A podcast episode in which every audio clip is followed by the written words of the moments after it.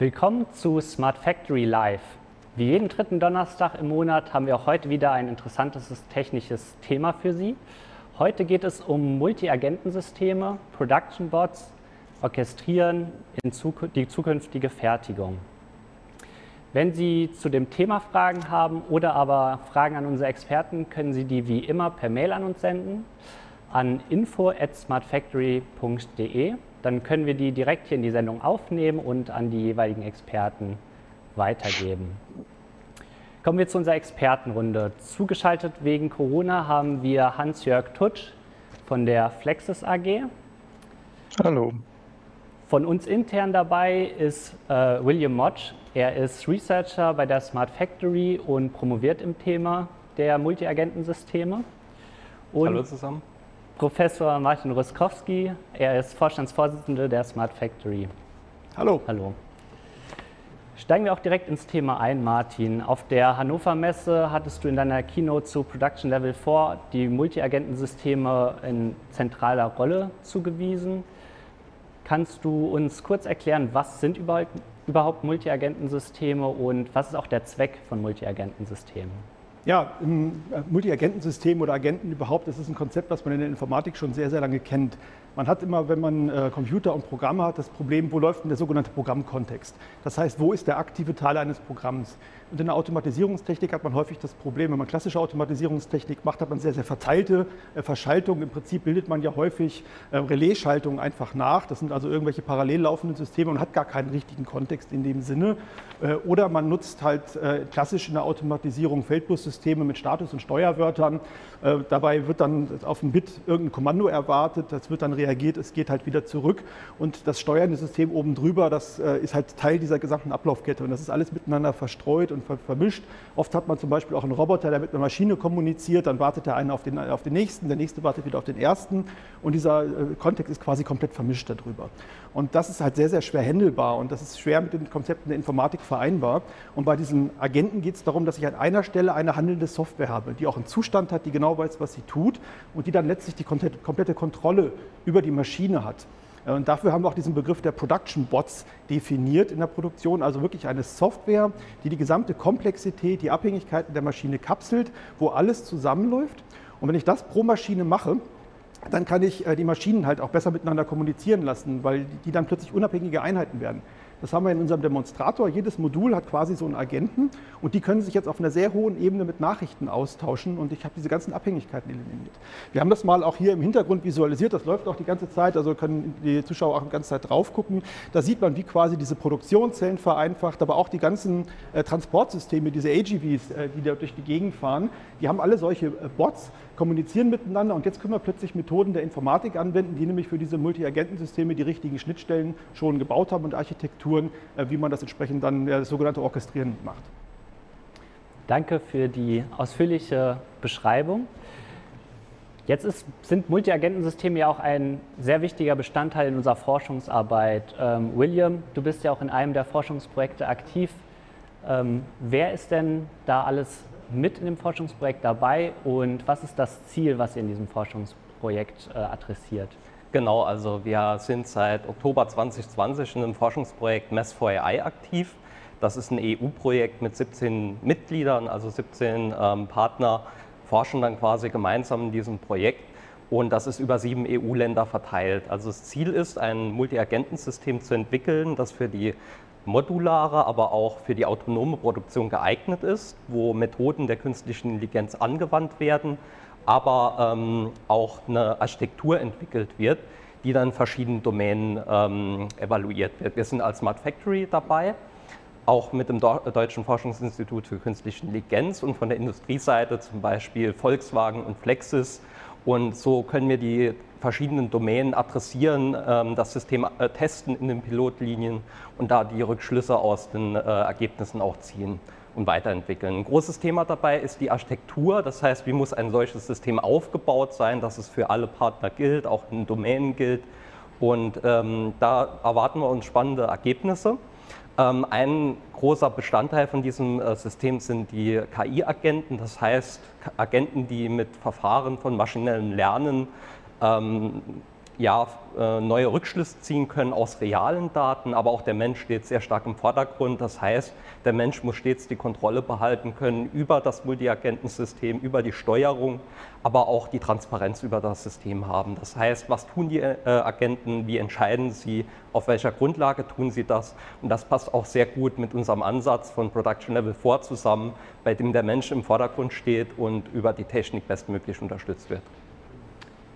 Hans-Jörg, ihr seid ja auch Teil des Forschungsprojektes und die Flexus AG ist ja auch in den Supply Chain Solutions ähm, thematisch unterwegs. Wo spielen die Multi-Agentensysteme denn bei euch eine Rolle? Ja, wir sind Partner in dem Mass for AI. Was bei uns die Hauptrolle ist, ist eigentlich, wir übernehmen die zentrale Planung. Von uns vom Verständnis her hat eine zentrale Planung immer den Vorteil, dass sie eben das Gesamtoptimum betrachtet, kann aber bestimmte Sachverhalte wie zum Beispiel die, ja, die dezentrale Steuerung von so Flurförderfahrzeugen oder von fahrerlosen Systemen, äh, Transportsystemen eben nicht übernehmen. Aber wie gesagt, wir sind ähm, die zentrale Planung, wir reichern die zentrale Planung um nachher um das Multiagentensystem an die eigentliche oder der Hauptpilot, in dem wir tätig sind, ist ein Pilot zusammen mit VW und dem DFKI. Da, übernimmt, da übernehmen wir, wie gesagt, die zentrale Planung. Volkswagen macht an, ähm, die Abbildung von dem Produktionssystem, also die Anzahl und die, die, Art und die Art der Ressourcen und der, ihre Fähigkeiten und hat ein kleines Simulationstool dahinter.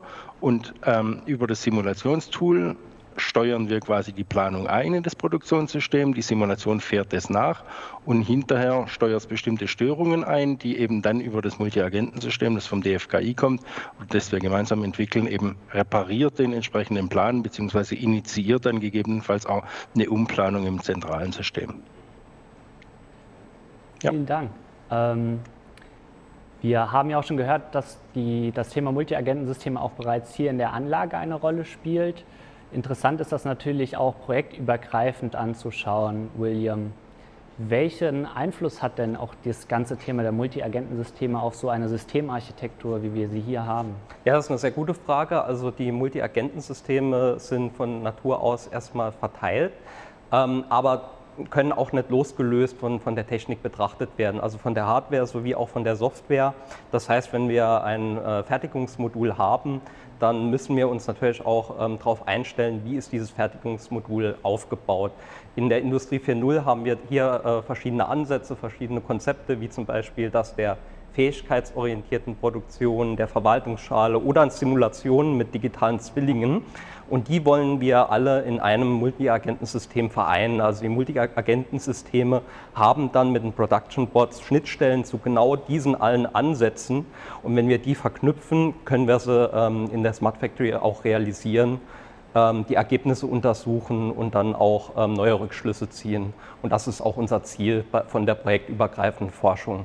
Also die Reinforcement Learning Agenten spielen hier, wie Hans-Jörg schon gesagt hat, eine sehr wichtige Rolle. Wir wollen auf der lokalen Planungsebene mit Multiagenten optimieren. Wir wollen die Ergebnisse aufgreifen, die von der globalen Planung kommen, diese untersuchen, verbessern und ähm, die Rückschlüsse dann wieder weiterverwenden.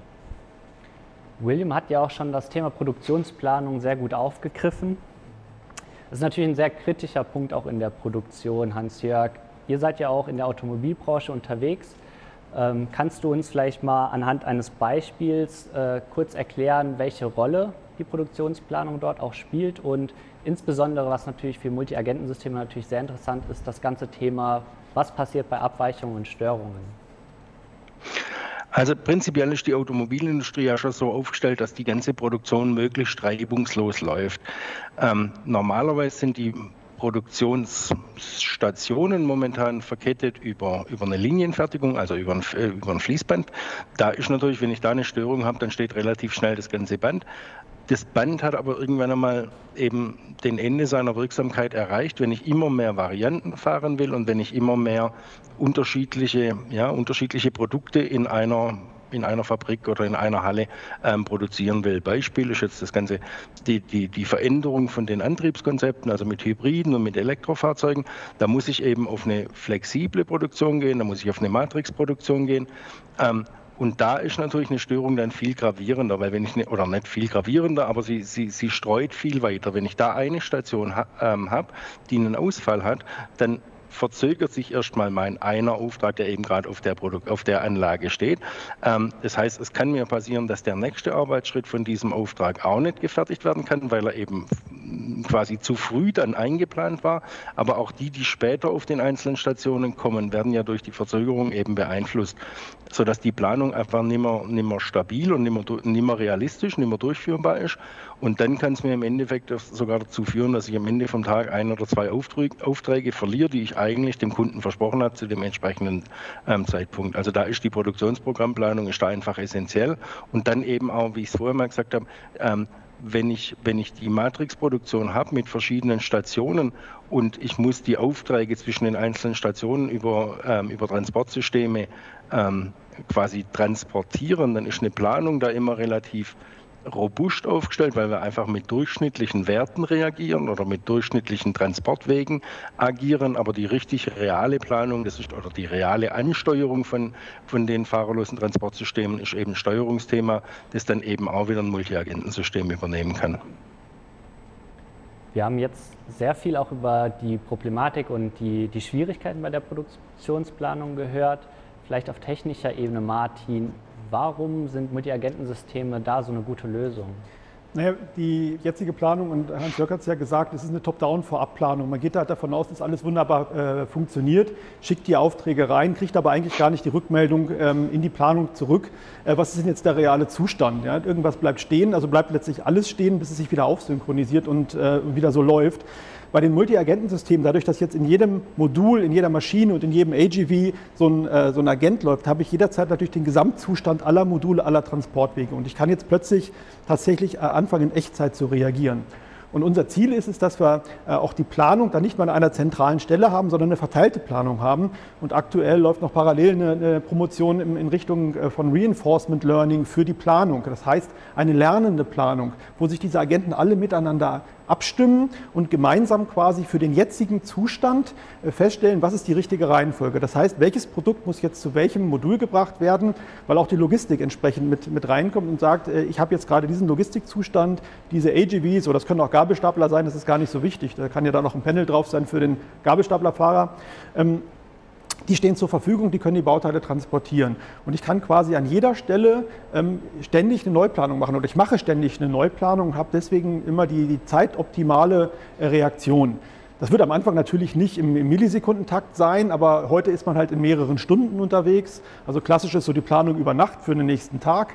Äh, heute meist man vielleicht auf Schichtplanung und man kommt quasi immer weiter runter und kann dann letztlich äh, in den Takt reingehen und wirklich reagieren. Und dann hat man den Vorteil, Hans-Jörg hat es gesagt, dann will der Kunde halt sein Produkt fertig haben. Ich kann dann plötzlich auch Produkte mit Prioritäten versehen, die dann halt bevorzugt geplant werden und die fahren dann halt einfach durch. Und ich bin nicht von diesen vorab geplanten Aufträgen unterwegs. Also es gibt ja Branchen, da sprechen wir nicht von Tagen, da sprechen wir über Wochen von Planungshorizont. Und da bestellt man ein Produkt und es dauert dann sechs Wochen, obwohl der Durchlauf ein Tag wäre und das würde viel schneller gehen. Und genau das kann man entsprechend damit begegnen, also wirklich in Echtzeit reingehen und äh, das Schöne ist, dadurch, dass ich die Agenten jederzeit fragen kann und wir heute auch die Methoden haben, die richtigen Benutzerschnittstellen zu bauen, bis hin zur Augmented Reality, dann kann ich halt den Zustand der Anlage mir auch angucken und ich weiß, wo welches Produkt ist und der Mensch kommt halt besser mit zurecht. Und das ist so der entscheidende Unterschied auch zum ZIM-Konzept der, äh, der 80er Jahre, wo man das genau nicht konnte. Da war halt alles in einem Rechner und das hat alles nicht funktioniert. Heute mit den Agenten können wir das Ganze dezentral bauen und wir haben halt den Überblick. Jetzt sprechen wir ja auch doch sehr stark in, im Bereich der Forschung, ähm, Hans-Jörg. Das Wichtige ist ja auch, dass wir diese Forschungserkenntnisse auch in die Praxis umsetzen. Du als, äh, sage ich mal, nah an der, an der Realität, was sind denn die ersten, die wichtigsten Hürden auch ähm, im Bereich der Multiagentensysteme, die da erstmal überwunden werden müssen?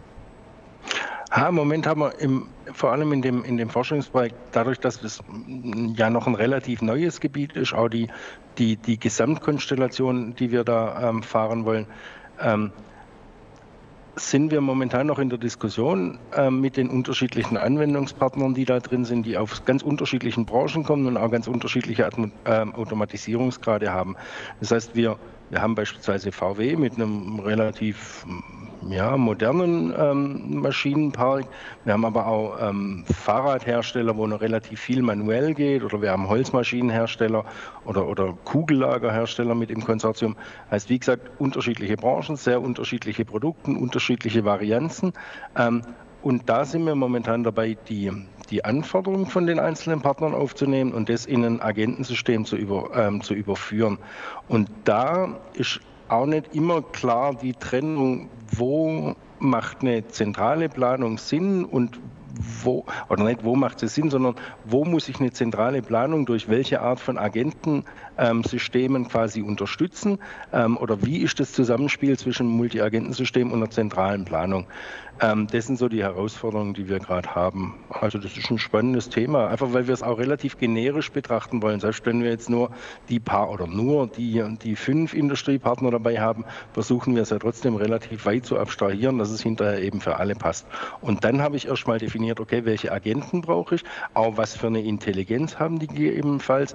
Ähm, wir wollen sie aber auch auf unterschiedlichen Ebenen platzieren, die, die Agenten, dass wir wirklich welche haben, die auf einer, vielleicht auf einer Netzwerkebene Ebene agieren, dann welche auf einer Fabrikebene, welche auf einer Gewerkeebene, welche auf einer Bereichsebene bis ganz runter auf eine einzelne Station, wo ich eventuell unterschiedliche Tätigkeiten in anderen Reihenfolgen in, Art von, in einem Vorranggraph oder sowas mit abbilden will. Das heißt, wir haben verschiedene Ebenen, wir haben verschiedene Komplexitätsstufen und wir haben auch verschiedene Intelligenz in den unterschiedlichen Agenten. Du hattest ja gesagt, ihr seid schon noch sehr stark in der Anforderungsphase. Und es ist natürlich immer schwierig im Forschungsprojekt schon alle Schritte vorherzusehen. Ähm, fallen dir vielleicht trotzdem noch weitere Hürden ein, ähm, auf die wir gucken können? Ja, momentan der William hat es vorher schon angesprochen, haben wir einfach ein bisschen das Problem, dass das 17 Partner sind aus sieben verschiedenen Nationen. Das heißt, wir können uns nicht richtig treffen momentan aufgrund von Corona. Das heißt, wir haben viele Videokonferenzen, viele Telefonkonferenzen. Man kann einfach vieles viel deutlicher und viel schneller klären, wenn man sich persönlich gegenüber sitzt und sich in die Augen schaut. Das ist das eine Problem, das wir haben. Das wird sich aber hoffentlich irgendwann mal demnächst erledigen. Ähm, weitere Probleme, klar, ich habe es vorher schon angesprochen, wir haben unterschiedliche Anforderungen von den unterschiedlichen Partnern, die wir momentan definieren müssen. Da müssen wir ein halbwegs vernünftiges Abstraktionslevel finden, um das, ähm, um das abbilden zu können. Ja, das sind, und viele Sachen, viele Probleme, die aufkommen werden, die werden halt erst in der Implementierung oder dann im, im, im Pilotbetrieb tatsächlich auftauchen, sodass wir da dann eben noch, hm, ja, noch reagieren müssen. Kann man aber heute noch nicht absehen, was da kommt. Ja, vielen Dank auch für die, die ausführ ausführliche Antwort. Ähm, ist natürlich immer schwierig. Ein Forschungsprojekt soll ja auch genau diese Themen erst hervorbringen, damit man sie lösen kann. Wir haben in der Zwischenzeit auch noch eine Zuschauerfrage bekommen. Und zwar geht es da um das Thema äh, Production Bots und Multi-Agenten-Systeme, äh, also Mul Multi-Agenten-Software. Martin, was ist denn der Unterschied oder gibt es überhaupt einen Unterschied zwischen einem Production Bot und einem, einem Softwareagent? Ja, Softwareagenten sind ein sehr allgemeines Thema, die gibt es in allen Bereichen. Aber für die Produktion hat man halt dieses äh, Problem, sage ich mal, äh, dass, dass ja diese Echtzeit der, der Maschine noch da ist. Wir müssen die kapseln. Ähm, und ähm, um das klarzumachen, dass es halt nicht irgendein Agent ist, sondern wirklich ein Agent, der sich um diese Produktionsthemen kümmert, haben wir diesen griffigen Begriff gewählt des Production Bots. Ähm, das kommt auch ein bisschen äh, aus der Idee her, im Bürobereich äh, gibt es die Idee der Robotic Process Automation. Äh, das ist einfach die, ja, die Automatisierung von Fleißtätigkeiten, zum Beispiel E-Mails sortieren oder Rechnungen einscannen. Das sind so ganz typische Tätigkeiten heute, was vor etlichen Jahren noch von Hand gemacht wurde und heute zunehmend, habe es in der Industrie schon vor zehn Jahren erlebt, da wurden die Rechnungen nur noch eingescannt, die liefen direkt ins SAP-System und das war das Ding. Und das ist Robotic Process Automation. Das ist griffig, das ist, da sind Methoden der KI drin, aber das ist jetzt nicht die riesengroße KI. Ne, ich habe die Character-Erkennung, ich weiß genau, wo auf der Rechnung was steht. Und diesen Gedanken, den transportieren wir in die Maschine rein. Also die Intelligenz, von der wir immer sprechen in den Maschinen, die ist halt recht überschaubar. Es geht da darum, dass der, der Bot weiß, welche Reihenfolge halt Produktionsschritte durchgeführt werden müssen, um halt so einen, einen gewissen Skill auszuführen. William hat es schon gesagt, das ist skillbasierte Produktion. Also wir denken nicht mehr im Sinne von, eine Maschine macht eine Bewegung von A nach B, sondern wir denken immer vom Produkt. Also das Modul, die Produktionszelle macht eine Dienstleistung am Produkt. Die kann zum Beispiel ein Loch bohren. Die kann zum Beispiel bei uns äh, zwei Nockensteine aufeinandersetzen oder Daten in den Nockensteinen betanken. Und wir gucken von der Seite. Ja, und, und das wird gekapselt und der Bot ist letztlich das Stück Software, dieser Agent, der diese Fähigkeit zur Verfügung stellt. Und das ist halt ein schön griffiger Begriff, der das einfach klar macht, worum es in Wirklichkeit geht. Neben äh, Production Bots, Multiagentensysteme kamen ja auch schon die Begriffe holonischer Agent und Reinforcement Agent. Ähm, William, ich glaube, es wäre gut, wenn du die Begriffe einfach mal kurz erklären würdest und vielleicht auch nochmal ein bisschen technisch auf die, die jeweilige Agentenform eingehen. Gerne. Also holonische Agenten bilden bei uns im Multiagentensystem, was wir auch in Mess 4 AI verfolgen, eigentlich die zentrale Grundlage der Architektur.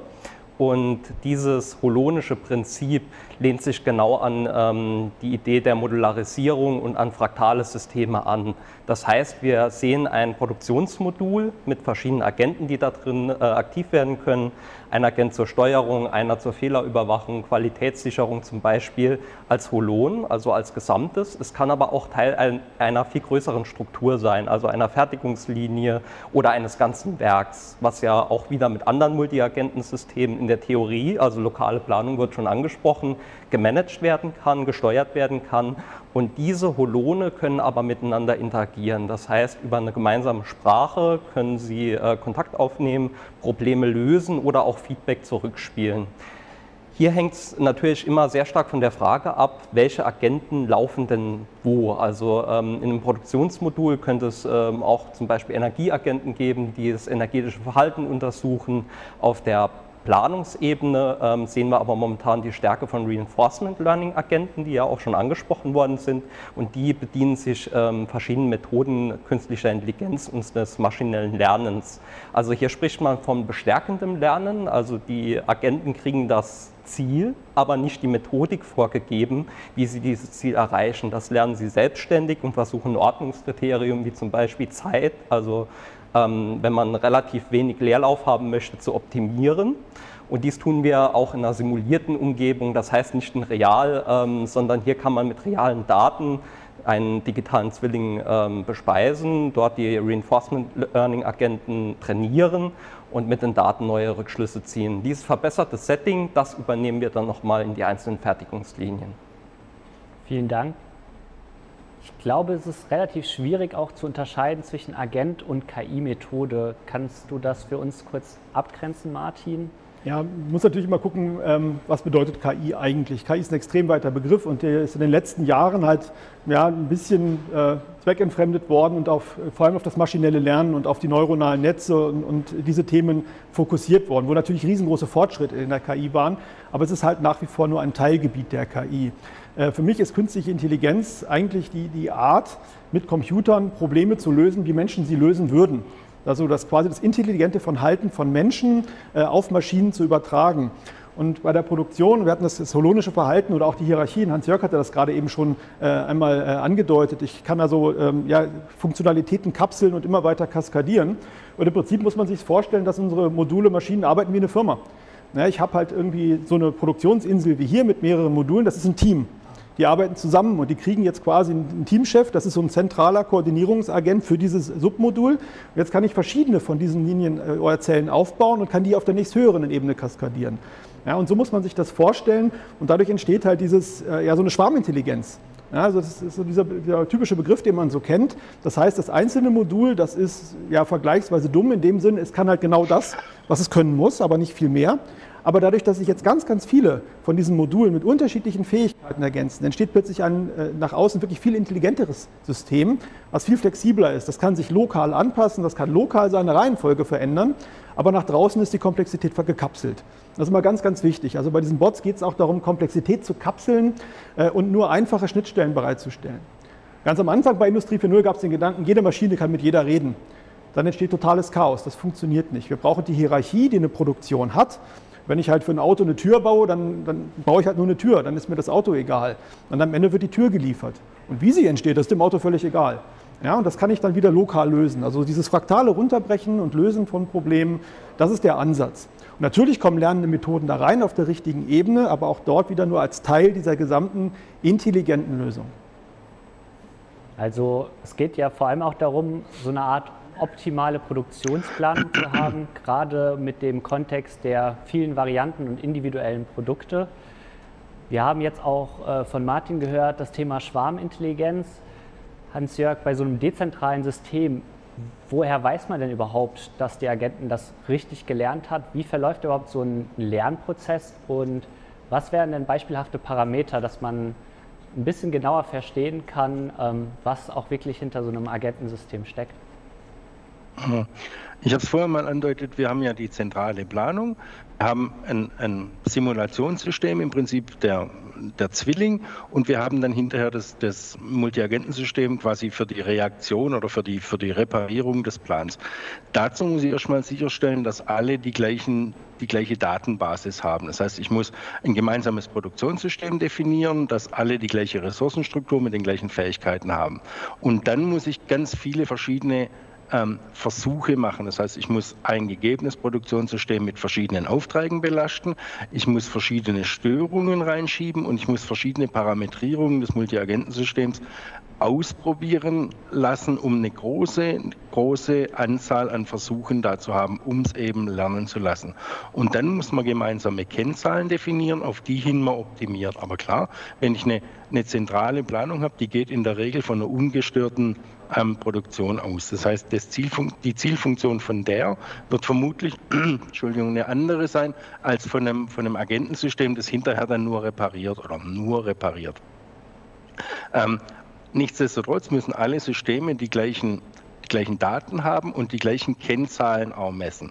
Und wenn ich die gleichen Kennzahlen gemessen habe, dann kann ich lernen, ähm, bei welcher Störung oder welcher Art von Ausprägung ähm, war denn welche Parametrierung von dem Multiagentensystem die richtige.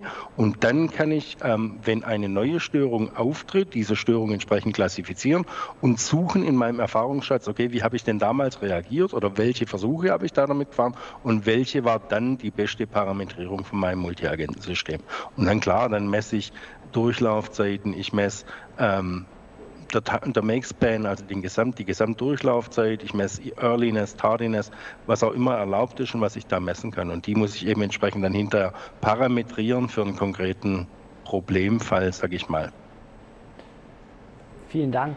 Ich glaube, das war ein sehr guter Überblick auch, wie ein Multi-Agentensystem funktioniert. Interessant ist natürlich auch das ganze Thema Deployment. Also wo laufen denn solche Software-Agenten? Martin hat schon gesagt, wir haben Agenten pro Modul. Ähm, es soll aber vom Produkt ausgehen. William, wo sind denn die Softwareagenten angesiedelt? Ja, das ist eine sehr spannende Frage. Also Multiagentensysteme können erstmal grundsätzlich verteilt laufen, also auch auf verteilter Hardware physisch eingesetzt werden und äh, auch deployed werden, dass die Software dann zum Tragen kommt.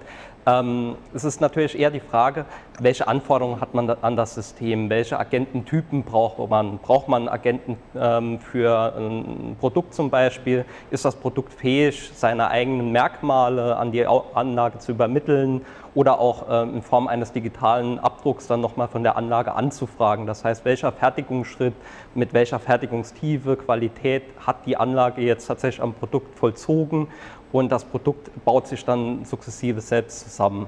In dem Fall wird ein Agent sehr viel Sinn machen, da man hier eine Steuer, eine dezentrale Einheit hat.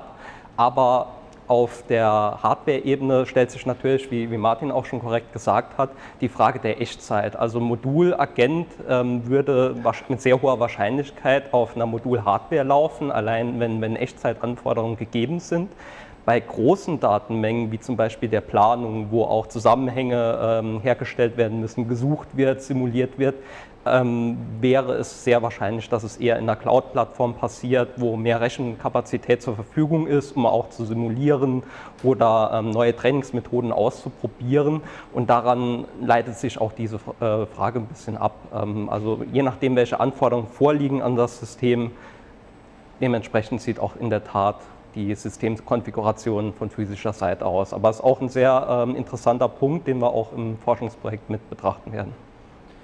Das ist jetzt ja auch vor allem die Seite der Entitäten, also Produkt, Betriebsmittel. Jetzt ist natürlich auch interessant Richtung Aufgabenstellung. Gibt es dort auch Unterschiede zu den Agenten, wie wir hatten ja schon Energieeffizienz, aber vielleicht auch sowas wie nachhaltige Aspekte wie CO2 oder möglichst schnelle Produktion? Ähm, natürlich kann man für all diese ganzen einzelnen Aspekte einzelne Agenten bauen, dass man die Probleme klein kapselt und, und nicht ähm, ja, an verschiedensten Stellen verteilt in so einer Software mit einbaut, sondern ganz dedizierte Funktionen zuweist. Also äh, Separation of Concern ist heute ja so ein äh, Schlagbegriff, der, der äh, der IT, bei der Programmierung, dass man halt wirklich für Problemstellungen auch ganz gezielte Lösungen baut, die kapselt, die Komplexität, was ich eben schon sagte, da drin versteckt und einfache Schnittstellen baut. Äh, letztlich muss ich natürlich alles, was für modulbezogen ist, zum Modul zusammenbringen. Das heißt, diese Agenten müssen zusammenlaufen und quasi dann so einen Dachagenten bekommen. Und das Konzept der Verwaltungsschale, was wir natürlich benutzen als Datenmodell für diesen Agenten oben drüber, das bietet genau diese Möglichkeiten äh, an, dass man diese verschiedenen Subagenten quasi jetzt integriert. Ja, und dann äh, kann man halt, wie William auch schon gesagt hat, die an die richtige Stelle setzen. Also alles, was ja echtzeitkritisch ist, weil wir haben ja das Problem, Mechanik bewegt sich. Und da kann ich jetzt mal keinen Aussetzer gestatten, sondern ich muss halt reagieren, weil ich muss das Ding stoppen. Ich muss sofort reagieren. Das gehört ins Modul. Wir können uns nicht erlauben, dass ein Kommunikationsproblem auftritt. Ähm, das kennen wir auch aus der Steuerungstechnik, also Motion Control, die ganzen harten Abläufe, das läuft tatsächlich im Modul. Und das wird auch künftig in SPS weiterlaufen. Also wir müssen jetzt nicht denken, dass das alles sich von der SPS wegbewegt. Nein, das ist eine richtige Trennung. Das gehört da rein. Aber die Ablaufsteuerung, das, was passiert denn nacheinander, wo ich dann auch teilweise halt mal eine Millisekunde warten kann und darf, das passiert halt in, äh, auf einer anderen Ebene, auf diesem Ablaufagenten und den kann ich durchaus in so eine Edge Cloud bringen zum Beispiel. Das heißt, in einen, das kann man in modernen Sprachen programmieren, da kann man grafische Sprachen einsetzen, das kann man in Python machen. Das wird sich wegbewegen von der SPS. Ähm, und das kann ich nun halt auch containerisiert auf so eine Edge Cloud bringen. Und äh, dieser Übergang von der SPS der klassischen SPS in diese Cloud-Umgebung, der wird aus meiner Sicht in, in, in, Zukunft zusammenwachsen, äh, dass halt auf der Steuerung halt auch so ein Container jetzt mal ausgerollt werden kann. Äh, und äh, unsere Vision ist das, was wir die Industrial Edge Cloud nennen. Da haben wir dann dedizierte Rechenzentren. Bei uns haben wir ja zum Beispiel von der German Edge Cloud so ein, so ein Rechenzentrum stehen. Das verheiratet sich mit diesen Rechenressourcen in den Modulen zu einer gemeinsamen Edge Cloud. Und jetzt kann ich halt, je nachdem, wie die Rechenzeit und die Verfügbarkeit äh, das ähm, erfordert, die Software an die richtige Stelle schieben, indem ich einfach einen Parameter ändere in einem Skript, das das Ganze deployt oder ausrollt und dann läuft es an der richtigen Stelle. Aber letztlich äh, fließt es von der Rechenumgebung zusammen und, und äh, diese Agenten äh, sitzen dann entsprechend immer genau an den richtigen Stellen. Wir kommen auch langsam zum Ende der Sendung. Ähm, als letztes vielleicht noch eine bisschen ketzerische Frage. Multi-Agentensysteme, die Forschung gibt es schon seit ein paar Jahrzehnten. Bisher hat es sich nicht durchgesetzt. Was ist heutzutage oder was ist jetzt anders? Nein, in der Produktion hat sich nicht durchgesetzt. Also die IT-Welt, da sind die Multi-Agentensysteme eigentlich ziemlich verbreitet und die ganzen modernen Microsoft-Services, die wir haben, moderne Softwareentwicklung, die funktioniert schon seit langem so. Ähm, ja, jetzt plötzlich haben wir ja in der ganzen Industrie 4.0 dieses Zusammenwachsen von IT und OT, wie es immer so schön klassisch heißt. Ja, die IT, die die ganzen Kapselungsmethoden und die Agenten schon lange kennt und die OT, die eigentlich klassisch aus der Elektrokonstruktion hervorgegangen ist. Das stelle ich immer wieder fest. Ich war nun lange in der Industrie. Ähm, bis heute wird an den Berufsschulen und den Technikerschulen SPS-Programmierung beigebracht im Sinne von, da ist eine Relaisschaltung, die bilde ich auf dem Rechner nach. Das heißt, wir denken immer noch in Relais, in 24-Volt-Technik, in Flipflops und diesen ganzen elementaren Dingen. Da kommen moderne Konzepte gar nicht wirklich vor. Und jetzt stoßen diese zwei Welten aufeinander. Und heute mit Industrie 4.0 hat man verstanden, dass diese Denke in, in, Stromlaufplänen halt nur noch auf der ganz unteren Ebene stattfinden darf. Und auf der Ebene darüber muss ich jetzt anfangen, mit modernen Methoden zu arbeiten. Jetzt kommt eine junge Generation natürlich auch nach, die das Ganze schon kennen. Wir haben die Raspberry Pis und Mini-Rechner, mit denen man schon mal arbeitet. Und die Konzepte, die man da halt im Makerspace sozusagen schon mal anwendet, die kann man jetzt übertragen auf die Automatisierung. Und jetzt wächst das plötzlich das, auch das Verständnis dass das eigentlich sehr, sehr eng ineinander greift. Und jetzt ist einfach dadurch eine andere Ära angebrochen des Verständnisses und natürlich auch der Möglichkeiten. Containerisierung, gerade diese, diese modernen Linux-basierten Minisysteme, die ich dann in industrieller Form quasi überall wiederfinde. Äh, das ist genau die Plattform, die es jetzt ermöglicht, endlich diesen Durchbruch zu machen, den wir eigentlich schon seit vielen lang, äh, Jahren brauchen. Vielen Dank für den Ausblick. Damit kommen wir jetzt auch ans Ende unserer heutigen Folge. Ähm, wir sehen uns wieder in, beim nächsten Termin am 17. Juni. Dort werden wir das Thema haben Digitalisierung im Mittelstand mit dem Titel Digitalisierung und Industrie 4.0 für den Mittelstand. Vielen Dank Ihnen, vielen Dank auch an unsere Experten Hans-Jörg, William und Martin. Gerne. Und dann sehen wir uns beim nächsten Mal.